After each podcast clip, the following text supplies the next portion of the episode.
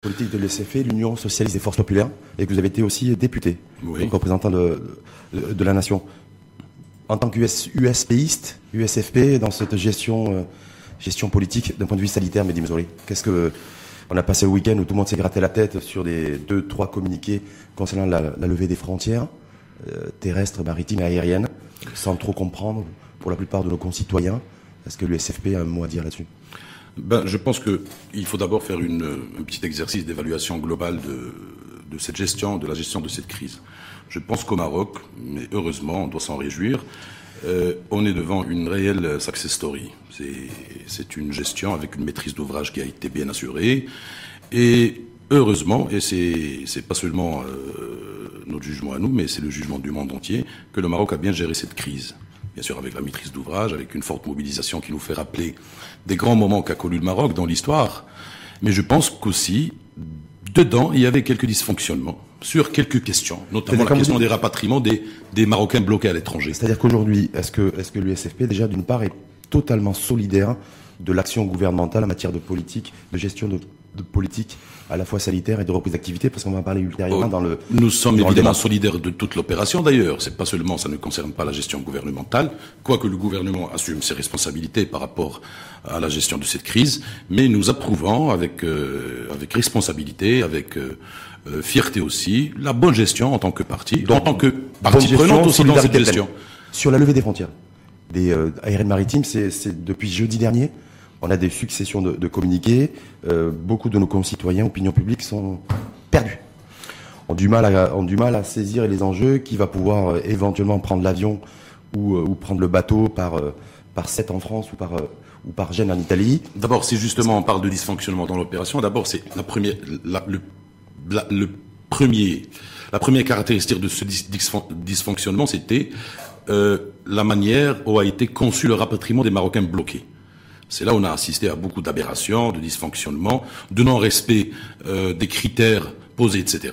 Et on est toujours dans le problème de prise en charge, de pas prise en charge des personnes en position de vulnérabilité, en position de détresse. Mhm. et, et je pourrais dire que l'opération a été en elle-même un succès, mais il y a beaucoup de, de, de points noirs, de zones d'ombre dans l'opération qui sont toujours ça veut dire quoi? Ça sans, sans, réponse. Ça veut dire que le politique, le, gouvernement dans son ensemble, les parties prenantes, les, et donc, donc du coup aussi l'USFP a une responsabilité politique dans ce cas, dans ces cafouillages, dans le évidemment communication. être responsabilisé sur le global, oui, parce que à l'USFP on est on est un parti responsable. On peut pas dire que on est justement bénéficiaire des, des, des points forts mhm. et on se, se détache des, des points. Vous assumez les deux, les points forts. on assume on assume tout évidemment évidemment, quoique sur le dosage de cette responsabilité, de l'action même, il y a une certaine action qui se fait au niveau de chaque ministère.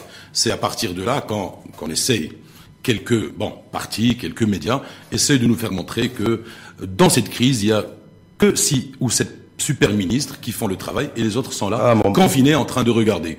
Moi, je suis pas, moi, je suis pas dans cette optique. Hein. Non. Moi, je considère que un travail des ministres doit forcément, et dans le cadre de la responsabilité, être l'action du gouvernement qui assumera bien sûr, mais euh, dans la démocratie, dans le sens de la démocratie normale. Si, si je vous dis qu'on a beaucoup plus vu et que les Marocaines et les Marocains ont beaucoup plus vu Moul Alami, par exemple, ministre du Commerce, de l'Industrie, l'économie numérique, que des ministres, que Mohamed Ben Abdelkader qui est ministre de la Justice, est-ce que vous dites, euh, c'est une, est-ce que je suis à côté ou est-ce que je suis dans le vrai?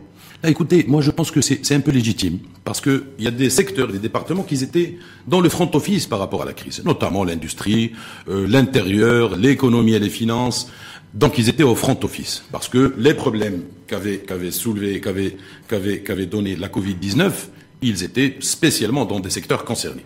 Mais je pense qu'il ne faut pas se la jouer euh, politicien là. Ouais. Il faut se la jouer unité nationale. Mmh. Unité nationale passe essentiellement par le respect de la règle en général. Et c'est l'action gouvernementale, que ça soit l'action de Moulay et de l'ALMI, que ça soit ce que vous venez de, dire sur le ministre de la Justice, je pense que c'est une action gouvernementale. Le ministre de la Justice qui aurait pu être beaucoup plus visible qu'il ne l'a été. Vous, vous m'accordez ça Non, mais il a été, il a été, il a été sur les dossiers qui, qui, qui étaient là pendant la pendant la crise, notamment le euh, la justice numérique, le grand chantier qui a été fait. Je pense qu'il a été pour une première fois un succès de pouvoir faire des procès euh, à distance aussi. À distance. Je crois que ça a été une belle expérience et ça doit réussir pour l'avenir, non seulement pour les moments de crise comme comme euh, comme celle que nous avons vécue et que nous vivons toujours, mais je pense que c'est un chantier qui a été ouvert. Euh, cette crise nous a donné beaucoup de leçons à mhm. apprendre, à inventer des mesures, des procédés qui peuvent être. Est-ce qu'en même temps, l'USFP s'est pas retrouvé un peu à l'étroit dans ce dans ce gouvernement Déjà, vous avez vous êtes pas vous avez pas beaucoup de, de ministres et de et de ministères. Non, mais c'est une ancienne histoire, c'est là. Non, non, mais en même temps, de se dire voilà, pendant parce que pendant tout le confinement, euh, beaucoup reprochaient aux partis politiques dans leur ensemble d'être omniabsents, en tout cas de pas être suffisamment présents. Du coup, je me dis moi de l'USFP, euh, voilà, pas très visible et pas très audible non plus. C'est la, je, je, je pourrais vous dire que l'USFP était le premier parti qui avait adressé une plateforme de débat à travers son premier secrétaire qui a été qui a été euh, prise comme document de référence par l'international socialiste. On proposait des idées sur le devenir du monde, sur le devenir euh, du Maroc, sur les priorités de l'économie, sur le rôle de l'État. On avait, on était les premiers à, à, jeter une pierre dans la mare. Et puis, on avait fait un mémorandum où on avait demandé plusieurs euh, à, à, maintenir plusieurs politiques, à faire des ruptures, à aller de l'avant dans les politiques, à changer carrément de politique économique, de mmh. gouvernance dans la chose publique. Donc, on avait contribué au débat. Ça, c'est un rôle normal qu'un parti politique. Bah, Mais je pense que aussi il faut critiquer un peu cette gestion. Quoique c'était mmh. un gros succès national. Mmh. Mais il y avait un certain euh, on avait poussé les partis politiques à ne pas être partie prenante dans la dans la gestion de la crise, notamment dans le débat national, hmm. sur dans l'action directe, sur le dans les comités de veille par exemple, provincial et local. C'était pas seulement les élus, les, les, les partis en tant que structure, hmm. mais c'était le relais, c'était les élus locaux, les élus régionaux. Euh, on a un peu contredit nos, nos, grands slogans sur le renforcement de la région, le renforcement des rôles euh, des institutions élues. Mmh. Mais pendant la crise, on a assisté à une omniprésence de l'administration mmh. qui a été renforcée par une présence médiatique. Mmh. On, a toujours, on, a, on, a, tous assisté à des opérations d'intervention pendant le confinement des Qaïd et des Mqaddam, suivies de 4-5 minimum caméras qui voulaient bien sûr. Parce qu'il y avait un enjeu de, ah, il fallait sécuriser les opinions publiques, il fallait sécuriser les, citoyens, les populations, sécurité sanitaire, pandémie. Mais, mais c'était une, aussi une opération de légitimation de ces actions par rapport à l'administration. Exactement. Mais est-ce que, est-ce que pour ceux, celles et ceux qui critiquent aujourd'hui, parce qu'on va, on va en parler de l'impact du confinement qui a duré pratiquement 100 jours sur la reprise d'activité et son impact économique, est-ce que vous faites partie de ceux, parce que j'ai pas vu l'USFP s'exprimer là-dessus, de dire que ben, le confinement, ou il a duré trop longtemps, ou alors, pendant le confinement, on aurait dû aussi, ce que nous disait d'ailleurs Adi Ben Brahim la semaine dernière, économiste du PAM, dire, ben voilà, on aurait dû aussi, parallèlement à la prolongation du confinement, à deux reprises d'ailleurs, mais réfléchir aussi à des plans de, de reprise d'activité économique et ne pas attendre la fin du la fin de l'état, fait de contrairement à lui, juin pour contrairement à lui, honnêtement et en toute responsabilité, nous approuvons les choix qui ont été faits. Hum. D'abord parce que on a hiérarchisé les priorités et ça a été fait sur une maîtrise d'ouvrage royal et heureusement que ça a été fait dans les délais impartis hum. et vraiment précoce pour éviter que le Maroc soit une une, une cible très euh, très grandement sinistrée par la Covid. Hum. On a fait le choix de la santé de la population. Hum. Et c'était un choix avec un prix à, à... confiner, confiner, confiner, confiner, confiner, qui aujourd'hui à fragiliser maîtriser, pas seulement confiner. Confiner, hum. c'est maîtriser la, la situation et les données sanitaires. C'est de mettre la population à l'abri du danger de la Covid. Au début, vous, vous... Sachant que les, les experts ont toujours dit de toute façon que, que la Covid chez nous, c'est-à-dire le prototype du génome coronavirus, est euh, contagieux, partout dans le monde. Mais chez nous, il est pas beaucoup mortel. Il n'est pas très virulent. Mais Donc, euh... on n'a pas le Covid marocain et la France, la Covid français. Hmm. Euh, je suis désolé, mais Dieu voulait, alhamdoulilah, ce que dans le Maroc, on n'avait pas une grande, euh, de grands taux de mortalité, par hmm. exemple. Les prises en charge ont été assurées, mais on n'est pas arrivé au plafond des prises en charge. Je crois que l'État, devant ce choix, a assumé un, un, une grande responsabilité. Donc, en tout cas, c'est d'être l'État providence a donné des dents on a fait le choix parce que faire le choix de, de la santé des citoyens, à côté, il y avait une, grande, une grosse facture à payer dans l'économie. Et on va y revenir d'ailleurs sur l'économie. Quand vous dites qu'il fallait, donc effectivement, nous, l'USFP, on est parfaitement solidaire de l'action gouvernementale qui a priorisé la santé des citoyens marocains. De l'action générale. Et de l'action générale. Est-ce que la santé mentale, en tant que parti de gauche, qui a la fibre humaine, est-ce que la santé mentale, c'est quelque chose, c'est un critère, une donnée qui a été prise en compte par l'USFP? On avait signalé ça dans un, dans un, dans un communiqué. On avait même tenu des réunions à l'intérieur du parti concernant la santé mentale. C'était très important, mmh. surtout pour les enfants qui restaient mmh, confinés, pour ne pas dire autre chose, chez eux pendant de longues durées, et ça a impacté la, la santé mentale. Heureusement, je pense que qu'on n'est pas que c'est pas si grave que ça, que sur les résultats c'est pas si grave que ça. Mais il y a des conséquences. C'est normal. C'est normal. certains de nos concitoyens, il y a des conséquences aussi chez les euh, chez les femmes parce qu'on parle de de, oui, de brutalité, même si on n'a pas de, de, chiffres à ce niveau-là. On parle aussi de, de couples en difficulté où il y a eu de, des, des tensions qui peuvent se traduire d'ailleurs malheureusement par des séparations et par des divorces. Voilà, beaucoup de choses. Et on se dit les partis politiques, dont l'USFP, puis je le répète, parti de gauche, euh, où l'humain est au centre de la réflexion idéologique, Et voilà, je me dis, est-ce que ça a été aussi un sujet qui n'a pas été une véritable, de, véritable préoccupation de l'ECP ben, Ça a été une préoccupation parmi d'autres, mhm. mais je pense qu'on qu'on est passé par des moments très difficiles. Et je pense que d'avoir des réponses sur toutes ces, ces, problématiques, c'était un peu difficile. Hein. Hum. Euh, Mais le... où nous étions dans une période d'exploration, euh, de connaissance de la maladie, de la pandémie elle-même, donc le, le, monde entier, même l'OMS s'est trompé à plusieurs reprises sur l'identification des hum. effets, du danger, euh, des traitements, des protocoles. Hum. C'est nouveau la Covid pour, pour le monde entier. Sauf que quand on parle de la responsabilité politique de confiner pendant 100 jours des populations, il me semble que la, je pense que la dimension, je pense que humaine, un bon choix, de réflexion, de... avec des pots cassés, avec des dégâts collatéraux. Mhm.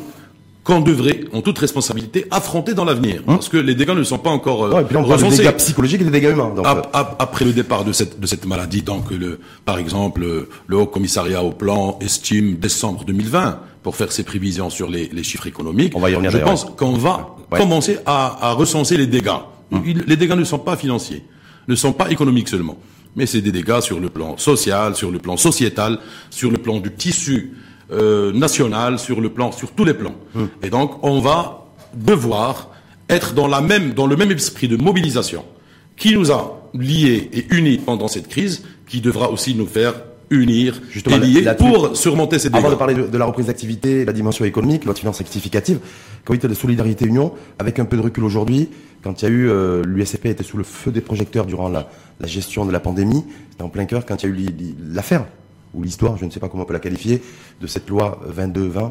Euh, voilà, est-ce que ça c'est quelque chose aussi qui, que vous craignez, qui est marqué aussi les, les esprits? Parce qu'il y avait un, véritable élan de solidarité, les Marocains se sont dit voilà, on a un État fort, on a besoin d'être sécurisé, l'État est présent, et puis au même, au même moment, on a cette histoire de cette loi 22-20 qui, bon, qui a, été rangée dans le tiroir, mais n'était pas propre à l'USFP d'abord. Et là, du coup, ça a désolidarisé. Il y a eu ce sentiment de se dire, bah, on nous a trahis.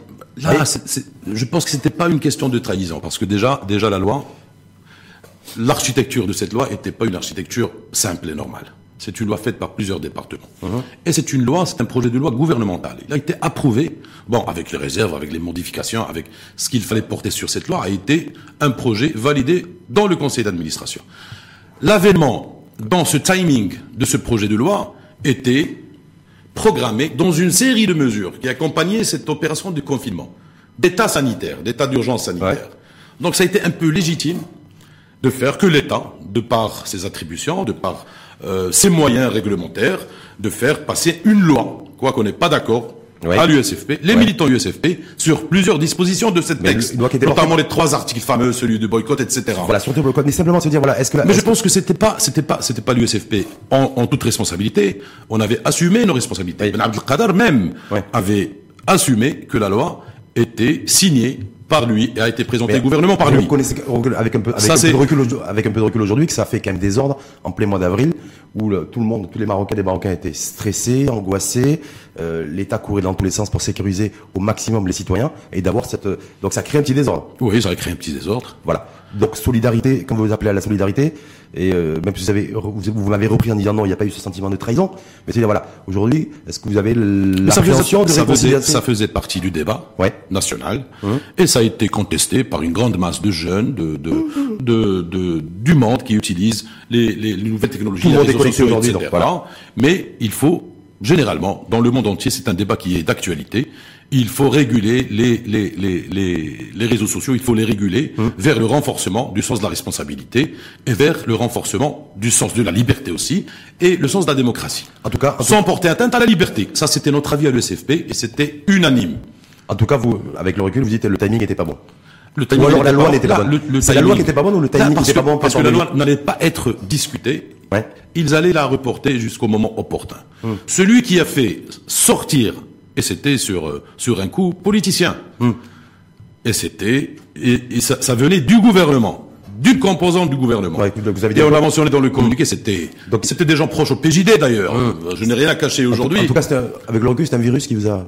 Ouais, ouais, ouais, Mais c'était pas le seul. Bon, après il y avait la fameuse histoire de la CNSS, des déclarations euh, des, euh, des fonctionnaires de la CNSS qui avaient connu Ramid et Ankraz Donc il y a le débat, il y a le débat, il y a la responsabilisation. En même temps, par rapport aux citoyens, il y a les questions de moralité politique. Gestion, de la pandémie, quand on voit euh, un petit peu des coups de tactique, des pots de banane entre partis politiques, y compris des partis politiques, la même, ça veut dire, ça veut la dire même que les partis qui font ça n'avaient rien à dire, n'avaient pas contribué.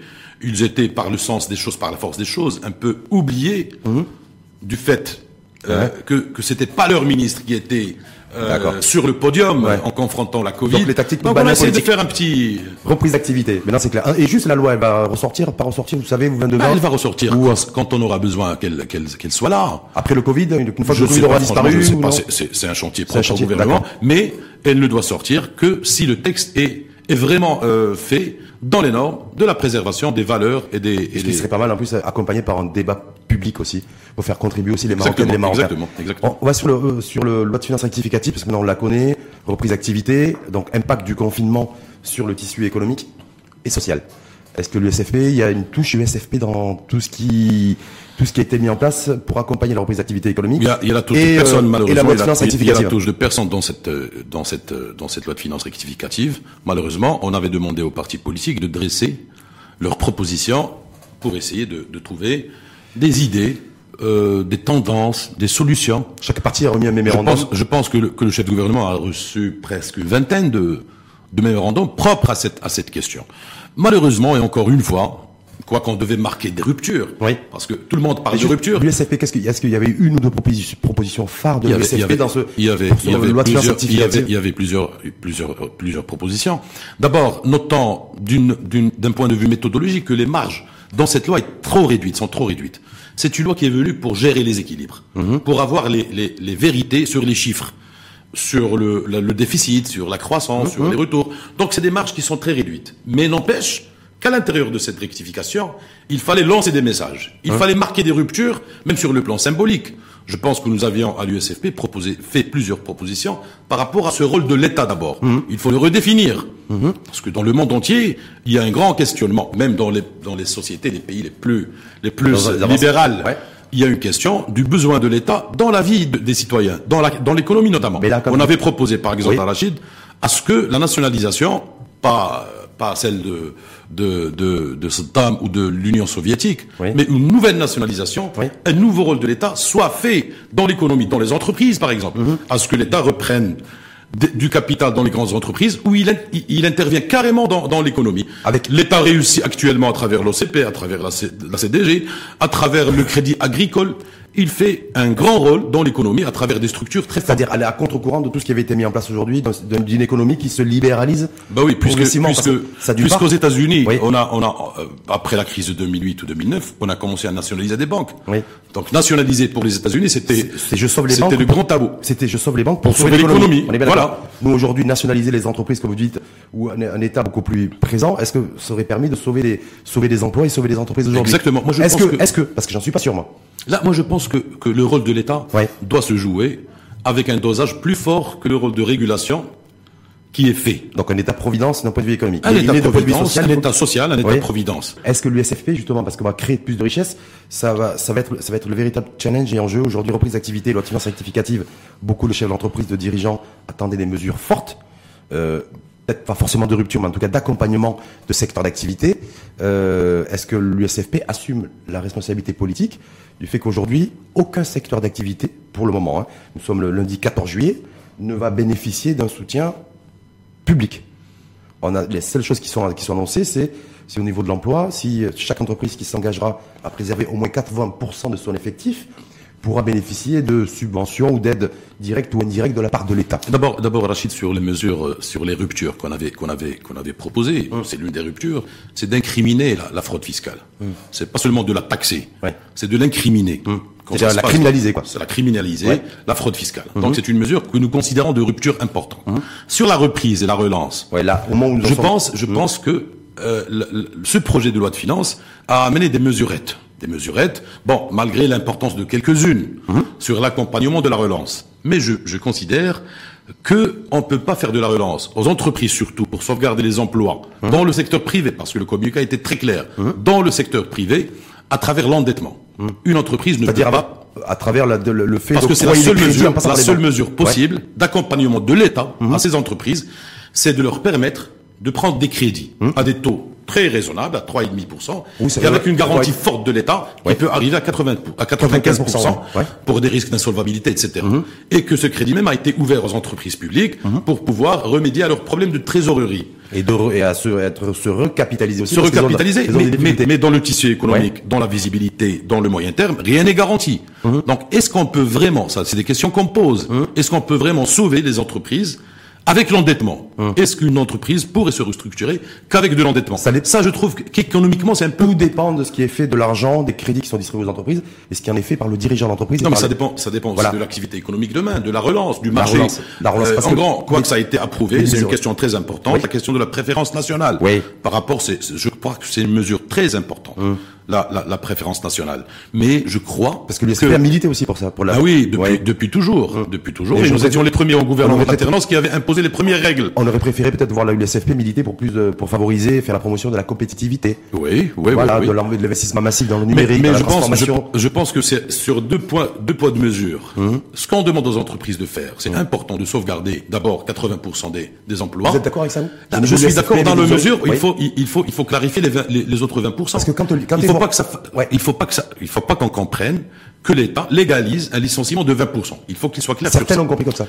Ben, tout le monde a compris. Même nous, on avait compris comme ça. Mais vous, c'est pour ça qu'on avait demandé des explications à nous dire si l'entreprise qui a accès à ce crédit avec ses, taux, mhm. ses moyens très préférentiels, les 20%, on doit leur trouver une solution. Mhm. À ce que l'État puisse donner, par exemple, cette prime de, perte d'emploi, à ce que l'entreprise peut assumer. C'est chantier qui n'ont pas avancé, ça. Mais je pense que, que l'État ne fait pas l'effort que les entreprises doivent faire. C'est-à-dire Parce que l'État, à partir, moi, je ne vais pas, je vais parler de l'État. L'État n'a pas besoin de moi. Mais à partir du moment où il garantit des crédits euh, sur 7 ans, avec 2 ans de grâce, euh, à hauteur de 95%, qu'est-ce que peut faire l'État de plus? Je vois pas moi. Mais je pense qu'il fallait qu'il fallait qu'il fallait bien euh, opter pour avoir une politique de rigueur, d'austérité. Mmh l'État n'a pas fait beaucoup d'efforts sur son, sur son train de vie. Le chef de gouvernement a annoncé il y a 15 jours le fait de geler les recrutements de la fonction publique. Ah, mais ça a été, ça a été l'impact général. Ça a été sur 3,4 milliards de dirhams. Ouais. C'était fort. Mhm. On devait aller de l'avant à arriver à 20 milliards de dirhams, par exemple. Ouais, mais cet argent, le trouve non, mais on, devait, faire un effort sur la dépense publique, à annuler beaucoup d'engagements, mmh. sur l'investissement, parce que l'investissement, on a fait une hausse d'investissement qui peut arriver à ces, ces derniers mois de à 86 milliards de dirhams et qui est très important. Parce que dans l'investissement public, il y a la relance économique. Légèrement de ça par rapport à la loi de finances 2019. Hein. On, a, on, est passé, on a légèrement baissé l'investissement public. Euh, pour dans le cadre de, cette loi de finances rectificative. oui, c'est normal parce que parce que sur les chiffres, on a eu un recul de 40 milliards de dirhams de recettes fiscales. Donc, on, devait imposer euh, réellement un équilibre. Mais je vais aller sur l'emploi, revenir sur l'emploi, si vous permettez, parce que c'était vraiment un souci de, de, de, préoccupation de tous les Marocains. Mmh. C'est-à-dire aujourd'hui, donc en tout cas pour, pour être bien audible, l'USFP a demandé des éclaircissements, pas sur les, les 80% d'effectifs qui doivent être préservés au cas où une entreprise bénéficie de soutien public, mais vous dites, vous, attention, nous on a demandé des éclaircissements sur les 20%. Exactement. Sauf que les 20%, malheureusement, malheureusement, il y aura de la casse sociale le HCP, le commissariat plan, vous avez vu, le taux de chômage va exploser. il va passer de 10 à 15, quasi, pratiquement, je crois 14,8. On est à 15, donc il va y avoir du chômage. Oui. Donc la question qui se pose aujourd'hui, c'est quels filets sociaux ben C'est là, là où l'État, c'est là, où l'État social, c'est là où l'État social doit intervenir. C'est là où l'État social doit intervenir. Que, sur quoi? L'État, l'État finance le dispositif CNSS. Oui. Hein, je crois que ça va être. D'ailleurs, on ne sait même pas. Vous allez peut-être nous donner une info. Scoop. Est-ce que le dispositif CNSS euh, Covid va être euh, prolongé jusqu'en juillet, août, septembre? Aujourd'hui, on assiste fin on assiste qu'au versement de la troisième tranche ce matin même. Ouais. Euh, c'est une décision prise par le comité de veille économique sur le versement euh, des, des, tranches euh, en non-ramédiste, en ramédiste et non ramédiste. Mmh. La CNSS n'a pas été encore fait, mais je, je, pense que c'est euh, que ces résolutions doivent se faire sur la base d'un dialogue social. Qui a démarré vendredi dernier. Qui a démarré. J'espère qu'il ne sera pas comme les, les précédents dialogues sociaux. Je pense que ça doit être sérieux, que ce doit être un débat nationaliste entre le gouvernement, les pouvoirs publics, la CGEM, oui qui, est partie prenante et les syndicats qui sont partie prenante et les médias aussi pour, et accompagner les Marocains. Et on doit on doit pas trop se stresser par les grands chiffres d'équilibre de déficit. Oui, oui, on va juste. On doit déjà sauver le, le navire. Hein. Le navire. Le et puis après on doit surmonter. Si on arrive même à 10% de déficit, il y a des États qui sont bien développés qui vont être à 10 à des à, des chiffres doubles dans le déficit budgétaire, notamment la France, l'Europe. Quand ils créent de la richesse et qu'un point de croissance chez eux, c'est un point de croissance qui crée 200 000 emplois. Même cette, cette, question de création de richesse chez nous ne doit ne doit pas rester dans le slogan. exactement. on va on va d'ailleurs y revenir mais sur le dispositif CNSS, vous, Mehdi Mouzouli, vous êtes pour une prolongation du dispositif Je suis pour une prolongation. Jusqu'à quelle échéance selon ben, Jusqu'à jusqu'à l'échéance où les gens pourraient bien reprendre leur vie normale, le pourvoi d'achat. au mois de mars. 3 à 4 mois. Je sais que c'est très difficile. Moi, mmh. moi, je suis pas venu ici pour faire du populisme. Mmh. Je sais que c'est très coûteux par rapport à l'État. C'est des dents qui coûtent à l'État 7 milliards de, de dirhams. Mmh. C'est pas c'est pas facile 7 milliards de dirhams. Qui... Parce que c'est faire beaucoup d'investissements sur la santé, sur. Mais il faut préserver euh, la paix sociale qui est importante. Il faut préserver le pouvoir d'achat. Ça, c'est les priorités euh, du Maroc aujourd'hui. Et c'est pour ça que le gouvernement, le, le Conseil des ministres même l'avait approuvé, c'est les mesures d'accompagnement aux entreprises, qui est pour faire la relance économique d'une part, qui est mmh. très importante, mais aussi pour sauvegarder la paix sociale, pour sauvegarder le pouvoir d'achat des citoyens. Est-ce que vous, avez fait référence tout à l'heure à, Forbes et euh, parce que je dis ça parce que les, les contributeurs au fonds spécial anti-Covid Là, on se rend compte aujourd'hui que de toute façon, si dans l'hypothèse hein, où le dispositif CNSS euh, vient à être prolongé à fin septembre ou à fin décembre, je pense qu'il faut faire une nouvelle. Euh, il va falloir une, faire un nouvel appel aux dents, une nouvelle tournée. Mais écoute, c'est Rachid sur cette question. Je hein te remercie de poser cette donne parce que je pense que c'est un véritable enjeu. Ouais. Je pense que nous étions devant des Marocains qui étaient très généreux, qui étaient très généreux. Il y avait même ceux qui nous ont surpris par leur contribution. Mmh. Mais il y a d'autres des champions nationaux dans des domaines, notamment l'immobilier, mhm. qui ont contribué à des sommes très maigres, très mhm. médiocres. Moi, je pourrais dire en toute responsabilité que un montant de contribution d'un grand promoteur immobilier de la place était d'un million, de deux millions de dirhams, chose qui ne valait même pas le pot de vin qui donnait pour avoir une, une, une dérogation, par exemple. Mais, ça, c'est très, c'est très malheureux que tu trouves des gens mobilisés, même mhm. des citoyens qui ont, qui ont contribué à 10 dirhams, à 100 dirhams, à 1000 dirhams et tu trouves un des promoteurs qui était. Vous, euh, vous en avez après des promoteurs immobiliers, vous?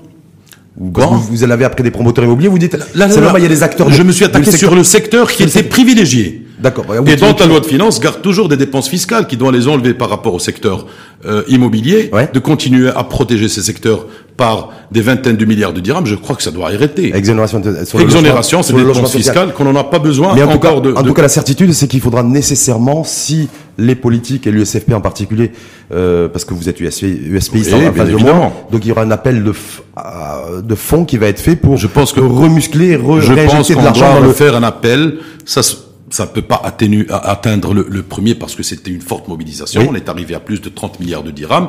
C'était une belle chose. Mais je pense qu'il faut encore se mobiliser, hein. l'État aussi, hein. et peut-être un nouvel appel à, à, contribution dans le fonds Covid. Il faudra trouver entre 8 et 10 milliards de dirhams. Si, on, peut bien la, trouver, on peut bien la trouver. Hein. Jusqu'à fin décembre. Juste vous en tant que Médim Zouali, parce que je, je disais, vous avez été, vous avez été député, député aussi euh, qui avait été élu, je m'en souviens, sur la liste des jeunes. Oui. Hein, vous êtes encore jeune d'ailleurs. Oui, un peu, relativement jeune.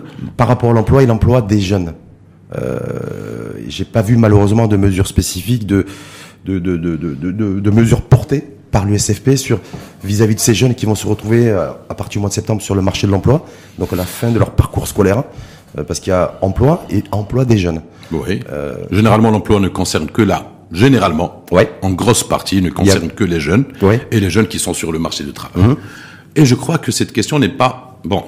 On avait toujours euh, opté dans l'USFP à ce que l'État épouse une une une politique mhm. destinée aux jeunes. C'est pas seulement l'emploi aux jeunes, mhm. c'est la santé, c'est l'éducation, c'est euh, le sport, la, c'est la culture, non? La culture pour les jeunes. Et les mhm. jeunes, vous savez aussi que c'est les, c'est la, la, grande majorité de la population marocaine, c'est des jeunes. Oui, plus d'un tiers de la population. Et, je pense que cette question d'emploi pour les jeunes n'est pas seulement propre aux jeunes. C'est une question qui relève de, de, de, de l'activité, de la relance, de l'économie en général. Mais à travers des mesures, de l'innovation dans des idées qui permettent à l'État oui je pense qu'il y avait un, une belle une belle initiative présidée par Sa Majesté le Roi. C'était le crédit Intelaka. Oui. Qui, qui était bloqué pendant la période. Il devait être, on avait entendu dire. Mais je pense qu'on avait, on avait donné de, de, de, très grands fonds aux jeunes mm. pour pouvoir investir avec de, de bonnes garanties de l'État à travers. Est-ce que là, dans l'urgence, parce que septembre, c'est bientôt. Septembre, c'est dans un mois et demi. Donc c'est la rentrée, c'est la reprise, euh, la reprise d'activité, de l'économie, euh, de l'école. Bon bref, il y a, il y a tout, tout, tout, le pays, toute la société va se remettre en ordre de marche. Qu'est-ce qu'on fait pour ces jeunes-là? Quand on est, quand l'État a décidé de, de donner, d'octroyer des subventions, des aides ou, des aides indirectes pour préserver 80% des emplois, est-ce qu'on peut pas imaginer aussi Et je suis un peu déçu par l'USFP par rapport à ça. Oui. Une mesure spécifique. Mhm. pour essayer aussi d'amortir le choc pour les jeunes, c'est-à-dire d'avoir des emplois peut-être subventionnés, pour permettre à des jeunes de pouvoir intégrer, en tout cas, un maximum de jeunes, le monde de l'entreprise. Donc, je pense que, que l'État déjà a, a, a avait approuvé certaines mesures qui étaient mmh. importantes. Bon, on n'est pas là en train de, de juger les, les, résultats parce qu'on n'a pas encore les résultats de, ces, de, ces, politiques. J'avais mentionné le crédit Intelacra, oui. euh, les, les, tout le travail qui a été fait sur l'auto-emploi, mmh. euh, mis à part le fait que l'activité économique, la relance, euh, la vivacité de l'économie, c'est une raison sine qua non pour créer de l'emploi pour les jeunes diplômés. Donc ça c'est important.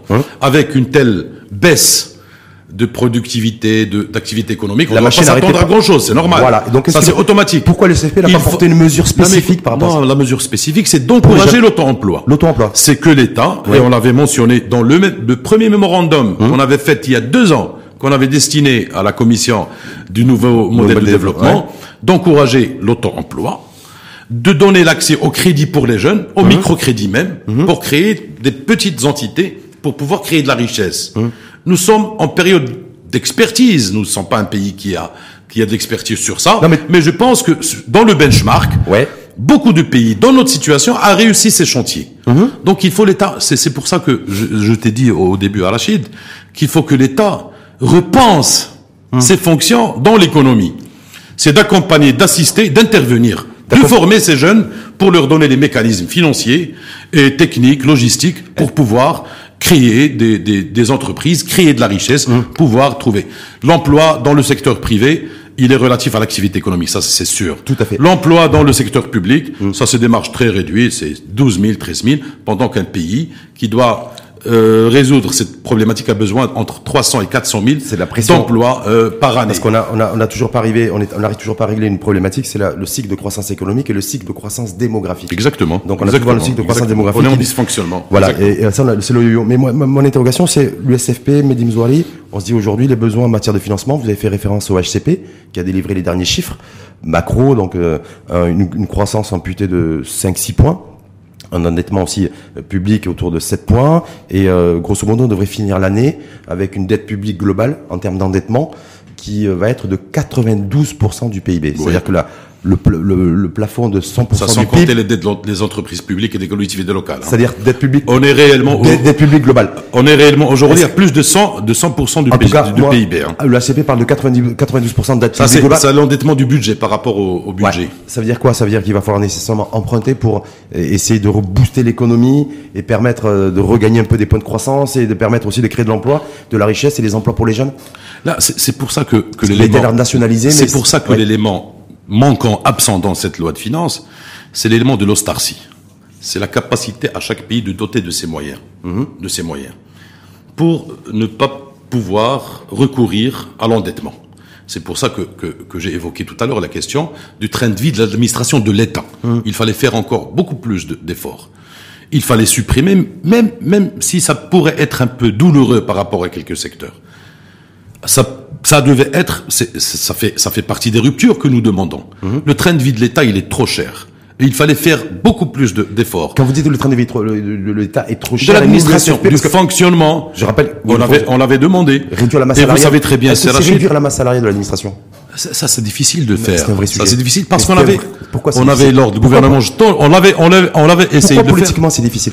Là, c'est difficile. Mais, pas politiquement difficile.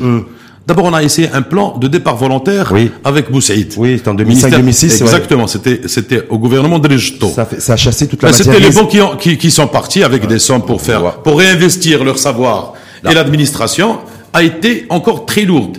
Et on avait encore recruté et recruté. Donc, ça ne peut pas être la solution adéquate. C'est de créer de la richesse euh, à la marge de cette, de cette disposition.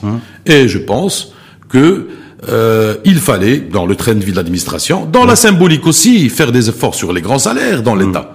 Juste, juste une chose. Il fallait le faire. Mais parce que vous l'avez dit, parce que parce la gestion sanitaire du Covid est entièrement solidaire de, de l'action gouvernementale. Je rappelle que l'an dernier, il y a une décision qui a été prise par le gouvernement, donc aussi validée par l'USFP, d'augmenter le salaire des fonctionnaires. Aujourd'hui, euh, Mohamed Medjaboun, quand il, le chèque qu'il fait à l'année, c'est 141 milliards de dirhams pour payer la masse salariale de l'administration.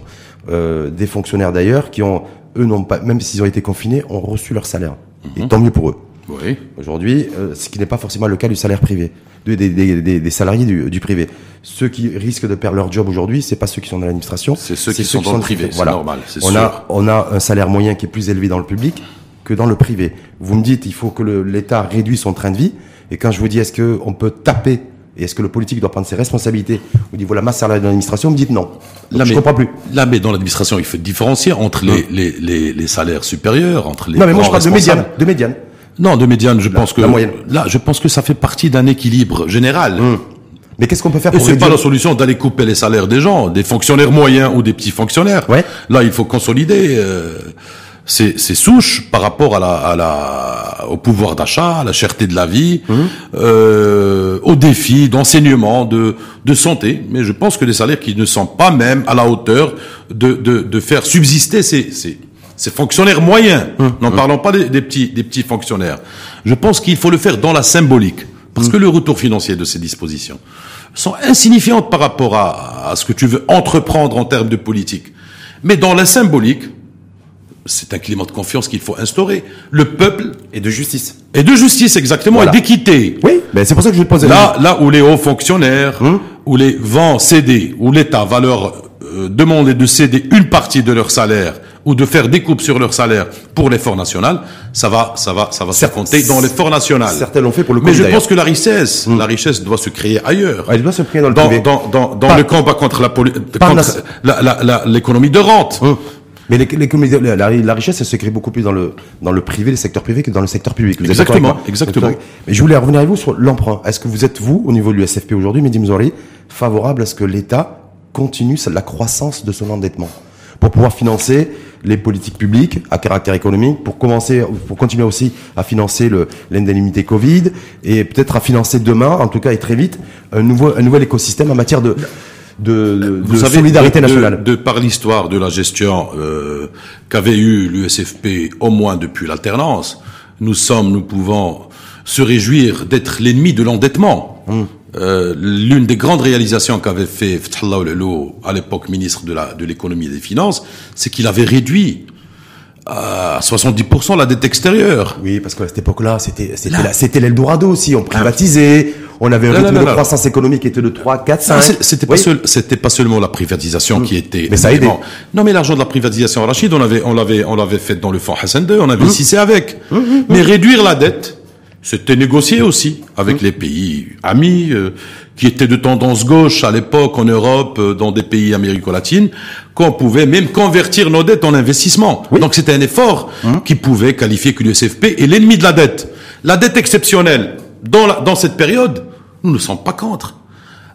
À l'exception que ça soit bien mesuré oui. pour confronter et pour que ça soit mis dans l'investissement. On peut pas s'endetter pour euh, pour donner les salaires ou pour manger, sinon nous allons revenir au, au pass des années 80. S'endetter pour payer les, le salaire des fonctionnaires pour vous? Non, c'est très dangereux. C'est très dangereux. C'est très dangereux. Dans l'investissement, oui. c'est pas un, un, investissement périlleux, oui. mais je pense qu'il faut qu'il faut pas recourir de temps à autre à, à, à l'endettement. Depuis le gouvernement Ben Kelen, ils oui. ont doublé oui les, les, les, les, les, les sommes et les, et les, et les plafonds d'endettement. De, mm. Parce qu'ils n'avaient pas de politique économique capable de créer vraiment de la richesse. C'était c'est l'impact. Mais ils recouraient toujours à, à, l'endettement. Crise, crise, financière et printemps arabe. Mais là, là, vous dites, nous, on n'est pas, on est l'ennemi de la dette, l'ennemi de l'emprunt. Euh, là, vous dites aujourd'hui excessif. La dette, excessif. Tout le monde, tout le monde fait recours à la dette. Quand on dit mais quand, la dette excessive quand qui dépasse les marges, les marges raisonnables. Quand le patronat dit la CGM, vous avez vu en plein, en pleine pandémie, a dit les besoins en financement, ils les ont estimés entre 80 et 100 milliards de dirhams.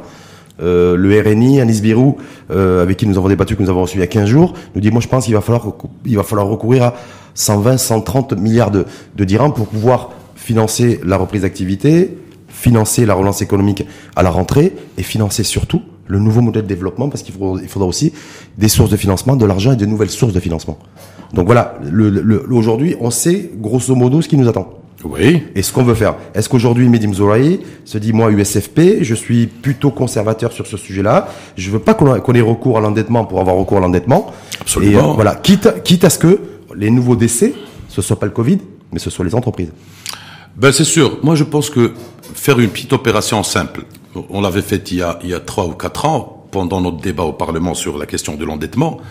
Je pense que les malfaits de l'endettement, chaque Marocain paye en intérêt de dette de, de la santé, de l'investissement de la santé, de l'investissement sur les, sur l'enseignement par exemple, de son bien-être, chaque Marocain, que ce soit un vieux, un enfant, une femme, un homme, un, un mec qui travaille, un au chômage, il paye 6 000 dirhams par an de, pour rembourser la dette. Pour rembourser la dette. Ça fait plus de 32 milliards de dirhams pour tout le pays.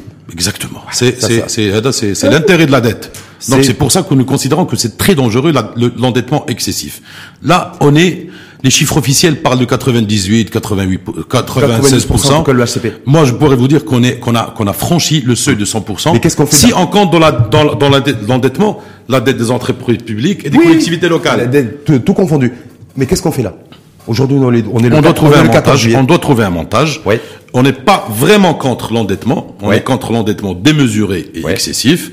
La dette dans l'investissement à des mesures raisonnables, c'est ne peut être que profitable pour le pays. Hum. Mais je pense qu'il faut poser les bonnes questions pour créer de la richesse dedans. C'est pour ça que je voulais évoquer la question de l'ostarcie, la capacité de se satisfaire. Au début, vous avez dit, moi, nous, on était pour l'USFP, et quand on a fait notre mémorandum qu'on a remis au chef de gouvernement, Saladin Otmani, pour un État beaucoup plus présent, euh, pour le nationalisation. C'est pour ça qu'on avait, qu'on avait rentré dans entre parenthèses, on avait déposé une proposition de loi qui fait que l'État puisse reprendre les actifs de la Samir. Oui. Je crois que c'est un peu pour pouvoir une voie vers la nationalisation, parce que ce secteur d'énergie doit, l'État doit donner une réponse claire. Hum. Est-ce qu'on a besoin d'une stratégie énergétique? Quoique le rapport du CESE a été un peu contre cette, cette, cette formule, mais je pense que garder une entité stratégique qui est la Samir je crois que doit se préviter à travers une opération de nationalisation. Mais moi, ça, mon, mon, interrogation, c'est de me dire voilà, mais parce que effectivement, on peut être contre l'endettement ou être très bienveillant vis-à-vis de l'endettement, mais je vois pas aussi de propositions de la part de partis politiques, y compris celle de l'USFP, pour relancer la croissance économique. Parce que qu'on emprunte ou qu'on emprunte massivement est une chose, mais si on, si on est en capacité de créer massivement de la richesse, on va pouvoir rembourser et avoir des investissements qui d'avenir qui vont pouvoir tirer notre. Mais aussi, ça nous permet d'avoir des marges de manœuvre à côté. Voilà. Mais qu'est-ce que les secteurs d'avenir, on investit dans quoi? Aujourd'hui, on investit dans l'économie verte, par exemple, ouais. dans les énergies renouvelables. Ouais. Bah, c'est un parti de gauche qu'on avait effectivement donné, avant que le chef du gouvernement en parle après deux mois dans la crise Covid, de l'économie verte, hum. des énergies renouvelables. Hum. Euh, c'est des investissements d'avenir qui ne hum. peuvent pas donner des résultats d'ici au lendemain, mais je crois qu'on devrait démarrer à, à, à, réfléchir à ça.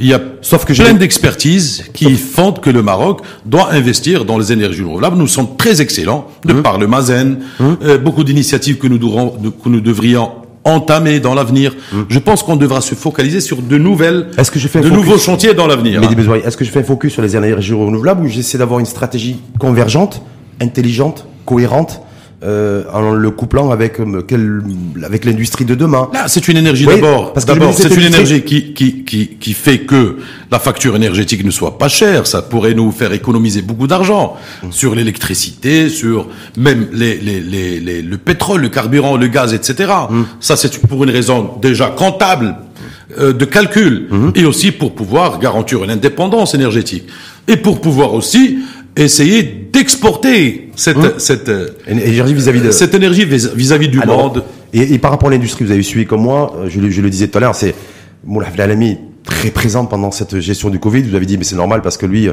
commerce industriel, les masques, respiration artificielle. Aujourd'hui, il parle de, de relancer l'économie par l'industrie. Oui, c'est important, c'est l'industrialisation hum. que même un parti de gauche, je pense que Moulay Hafid Alami vient de ben, sa structure. Vous êtes d'accord avec tout, tout ce qu'il, sa stratégie vous avez mais, mais, sa stratégie, c'était la nôtre depuis 59. Ne sauver un pays qu'avec l'industrialisation de ce pays. Hum. C'était un peu la tendance gauche, mais à l'UNFP, depuis Abdelrahim Bouabid et Abdallah Ibrahim, avec le gouvernement d'alternance, on ne fait que pousser les politiques pour avoir euh, une bonne industrialisation. Hum. Si le Maroc est doté d'une grande et forte industrialisation, alors la plus-value de cette politique sera bien plus supérieure que celle de l'agriculture. On est, sauf que, malheureusement, on est resté otage. Sauf que Mehdi Mzouri, moi, en préparant l'émission, j'ai passé une bonne partie de la nuit à, penser à Mehdi Mzouri sur l'industrie, parce que j'essaie de voir un petit peu, justement, tous les gouvernements qui se sont succédés, dont a fait partie l'USFP, sur concernant la politique industrielle. Et j'ai envie de dire directement, sans être dans, euh, sans être, sans faire de raccourci, que peut-être que le passage de l'USFP dans les différents gouvernements a beaucoup plus encouragé l'importation de produits industriels que la production de produits industriels. Mais je, voilà. Là, ça, là, c'est propre à un gouvernement où l'USFP, Vous êtes d'accord oui. gouverne. Oui. C'est propre aussi à des règles de gouvernance nationale. Vous savez, la politique au Maroc, comment elle se, comment elle est faite. Ouais. Même les règles de, de, de gouvernance, les champs et les contre-champs, les clivages, etc., qui, qui font que. mais sur l'industrie. À l'USFP, 59, 61, c'était la grande structuration de l'économie nationale. Oui, avec On assiste toujours hum. aujourd'hui, Banque Maghreb, CDG, BNDE, hum, hum. Euh, OCP, etc. C'était Abdrahim Bouhabid. Donc c'était l'industrialisation, ne parlons pas. Avec Fathallah, c'était la baisse de l'endettement, encourager les lois pour l'industrialisation, privatiser même, et c'est pas un tabou pour l'USFP, pour investir dans les barrages et dans les routes. Et ça a été fait, tout l'argent de l'investissement a été transféré au fonds Hassan II, mhm. qui, qui, euh, qui, faisait réinvestir cet argent dans l'investissement. Et je pense que l'USFP a encore une signature avec Ahmed Chami. Oui. La vitesse qu'a pris l'industrialisation, les dix, métiers, mondiaux du Maroc, c'était Ahmed Chami, c'était l'USFP.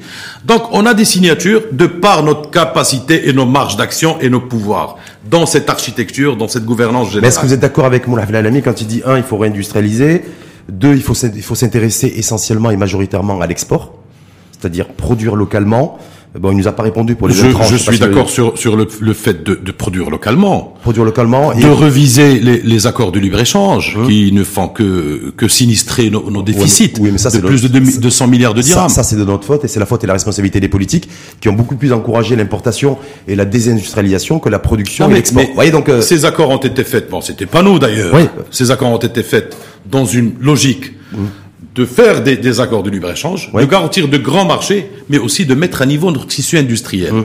On a signé les accords. Les gens en ont profité, la Chine, la Turquie, etc. Oui. Seul pays avec lequel on fait un excédent, c'est la France. Hum. Et à la marge, on n'a pas mis, mis, mis, à niveau notre industrie. Mais ça, d'ailleurs, on doit reviser. ça, c'est de notre faute. C'est pas la faute Bien sûr que c'est de notre faute. Bien sûr que c'est de notre faute. C'est la faute de nos politiques aussi. Hein. Voilà, de nos politiques aussi. C'est pour ça que je dis toujours la responsabilité politique. Mais moi, mon interrogation, c'est de me dire aujourd'hui la, la, décision qui a été prise par Moulay Alami sur l'industrie, parce que l'industrie, je ne pas de l'industrie de Moulay Alami, puisque l'industrie est positionnée comme le vecteur de croissance de, de, notre de notre moteur économique, en disant voilà les euh, les droits euh, les droits les droits à l'importation vont être augmentés. Ben, ils sont passés d'ailleurs dans, de cette, 25 à 30, dans cette même loi de finances, exactement de 25 à 40. Ouais. Ben, je pense que c'est une mesure très positive. C'est vrai Je pense, oui. Mmh. Quoique ça va affecter un peu les, les entreprises importatrices. Oui. Mais dans le global... Et le consommateur final peut-être aussi, s'il n'a pas un produit de substitution, là, mais dans le, global, dans le global, Arachid, oui. dans le global, c'est de sauver d'abord c'est de d'essayer de remédier un petit peu au déficit commercial, de la balance commerciale d'abord. Mmh. Mmh. C'est d'encourager l'industrie locale pour cette matière. Mmh. On importe Sensla del Kamija de la Chine. Oui. Zama, c'est aberrant. Pourquoi Et aussi pour essayer de créer une entreprise nationale Mais... capable de faire euh, de donner une prestation que celle qu'on importe de la Chine. Est-ce qu'aujourd'hui vous pouvez garantir vous, Mehdi Mzouari, en tant que membre du bureau politique de l'USFP, qui qui allait dans le sens où vous l'avez mis sur la réindustrialisation et sur la réindustrialisation et sur surtaxer Désolé, en fait, sur les ce produits d'importation. Je pense que Moulay Alami n'a posé le point de l'industrialisation que de, que que qu'en 2020. Hum Mais il est il est là depuis sept ans. Hum Ça fait partie de notre ADN le fait de l'industrialisation. Mais vous, vous êtes là. Non, je suis, on est d'accord parce qu'on est, on est le premier à, à, opter pour cette politique d'industrialisation. Ouais. Je suis d'accord qu'un libéral euh, farouche comme Moulay Hafid Alami opte pour l'industrialisation comme solution globale. Oui. Je pense qu'il a pris du retard pour se battre sur cette sur cette question. Quoi qu'il avait maintenu le fait euh, de, de l'accélération industrielle, etc.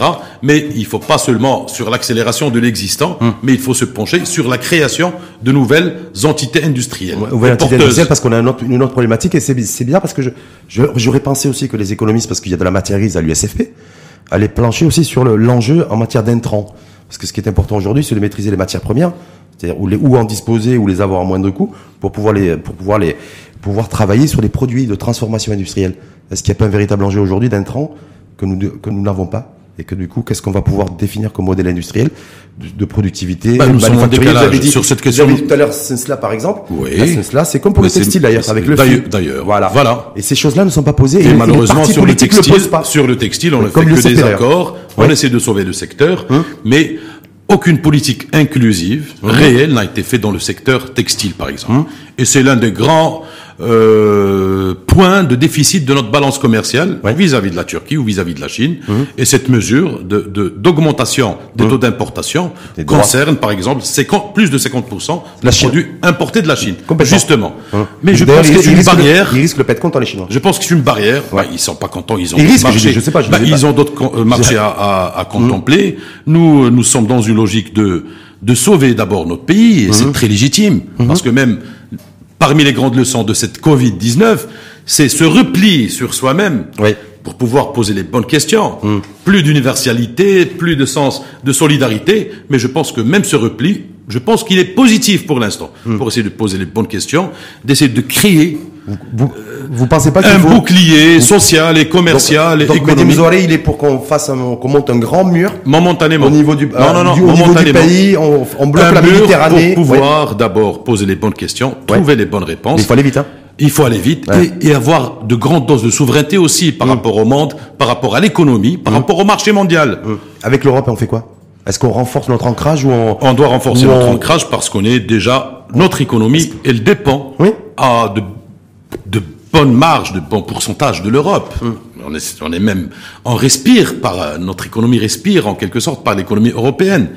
Donc, on crée encore la relation, mais dans le cadre d'une équation gagnant-gagnant, win-win. Et je pense que, ne- que, que ça ne pourrait que profiter à notre pays de pouvoir instaurer de nouvelles relations sur des bases objectives avec l'Europe. Je pense qu'il faut continuer de encore de, de renforcer encore. En tout cas, plus. espérons que ce soit un pacte de croissance économique, parce que je Oui, pense que de toute façon, les absolument. enjeux seront Absolument. économiques. On finit avec la politique? Oui. On est à Bah, quelques- on était en train de faire de la politique toujours la politique, la politique économique ou l'économie politique? Mais là, on va essayer de faire un truc politique. Ah. Politique, comme on dit. Parce que j'ai vu le, le, le chef de file, le secrétaire général de, le- de, de, Premier de secrétaire. premier secrétaire. le- Bon, c'était avant le Covid, hein, parce qu'il faut toujours situer les propos qu'on qu'on prête à des, à des hauts responsables et des responsables qui, en, qui je crois que c'était en janvier ou février, de Salashgard dit, euh, disait, j'ouvre les guillemets, en 2021, nous vaincrons, Inch'Allah, avant le Covid. Est-ce Ouais. qu'après le Covid, il a changé d'avis ou pas Non, il ne va pas changer d'avis parce que un leader de parti, s'il ne véhicule pas un message d'espoir, Ouais. même vis-à-vis de ses de ses camarades de son parti, un, un leader ne doit pas entrer en échéance perdant. Ouais.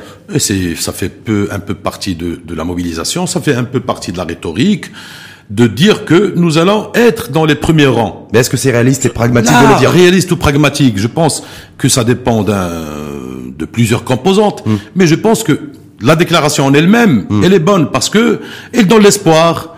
Je pense qu'on a toujours un rôle pour rebondir, pour revivre, pour recréer un nouveau modèle, un nouveau projet par rapport aux Marocains. Est-ce que, est-ce que un déjà les tensions internes sont réglées parce qu'on me dit que c'est pas forcément réglé et est-ce que deux, Mehdi Mzouari, alors là c'est pas c'est pas la question piège dans le mais face caméra, est-ce que Driss Lashgal est l'homme de la situation pour vous? Par Driss- rapport à ce Driss- que ce qu'il incarne, D'abord- d'abord par sur- rapport vous qui appelez à la rupture, au, au renouveau, on arrive en 2021, changement de visage, on sera vraiment dans le post-Covid à tout point de vue. Oui. Est-ce que là il faudra D'abord, sur les questions des tensions, c'est l'USFP, c'est un grand parti de gauche Mhm. qui vit par le débat et le clivage. Bon, le clivage, euh, malheureusement à l'USFP depuis au moins deux décennies, ça a été euh, à effet euh, négatif par rapport à notre structure, parce que même la conception qu'a plusieurs militants au clivage, il est destructif. Le clivage dans un parti de gauche, c'est instaurer les courants, c'est polémiquer, converser, négocier, et puis après partir à la bataille ensemble. Ça n'a pas été le cas pour nous depuis depuis le mandat Abdelrahman. Mais là est-ce que ça va être le L'USFI. pour 2021 Là, pour vous répondre, Ouais. sincèrement, je pense que quand tu fais le choix d'une méthode de gestion, Hmm. ça veut dire que tu passes pour choisir ton, ton chef Ouais. par les élections. Donc c'est une mesure démocratique. Hmm. Ça veut dire que moi qui suis dans le bureau politique, d'abord j'ai approuvé, soit j'ai voté pour lui ou j'ai Hmm. pas voté. Bon, il est là. Donc je compose avec. Je compose avec parce que moi j'ai approuvé son programme et je me suis présenté au bureau politique sur la base d'un programme que Monsieur Driss Lejgar avait présenté. Mhm. Homme de la situation, je pense que Driss Lejgar, s'il est homme, il est premier secrétaire du parti. Il se bat tous les jours pour déjà maintenir ces structures vivantes, mhm. malgré que malgré que les problèmes sont très anciennes. Et mhm. c'est à effet à effet millefeuille. Nous sommes vraiment en position de faiblesse, ça c'est sûr. Hmm. Moi, je, ne suis pas venu, venu vous dire que nous sommes très forts, mais je pense qu'on est un élément très important dans l'équation. C'est quoi l'enjeu pour 2021 L'enjeu pour ben, pour les prochaines élections. Vous voulez, vous voulez mon avis personnel Oui. L'enjeu national. Oui. N'est pas dans les élections de 2021. D'accord. 2021 sera une échéance de passage. Mhm. Mais s'inscrire dans une logique de réforme mhm. doit bien commencer par un débat courageux. Mhm. On doit attendre les résultats de la commission de Shakib Ben Moussa. Nouveau modèle de développement. On doit faire un débat sur le document, on doit faire un débat sur la politique, sur les priorités, sur le choix. Je pense que celui qui mise sur 2021 ne mise que de faire la politique is no good, d'être calife à la place du calife. on n'est pas dans cette logique. Pas de véritable enjeu politique pour 2021. Pour moi, il n'y a pas de, véritable, parce que l'enjeu réel pour le Maroc, c'est l'enjeu de la réforme structurante. Hum. Et 2021 va être une échéance de passage qui va faire le premier, le deuxième, constituer un gouvernement. Mais, si on n'est pas dans la logique de réforme, on va encore rater le coach hmm. qu'on est, et on est très excellent dans hmm. euh, rater les coachs 2011, 2020, etc. En tout cas, Mehdi Mouzori, merci beaucoup à vous. Merci, c'est Rachid. Je rappelle que vous êtes membre du bureau politique de l'USFP, l'Union Socialiste des Forces Populaires. Donc, je j'ose imaginer que pas forcément candidat en 2021, vous? Parce que vous c'est une, une échéance qui moi j'ai pris, pris, moi je suis relativement jeune, j'ai pris euh, mon plein de des candidatures. Je suis à mon deuxième mandat local. J'ai fait un mandat de député, j'ai fait un mandat provincial. Je pense que je vais me battre hein, aux côtés de mon parti sur le plan national et même sur le plan local à Mohamedia.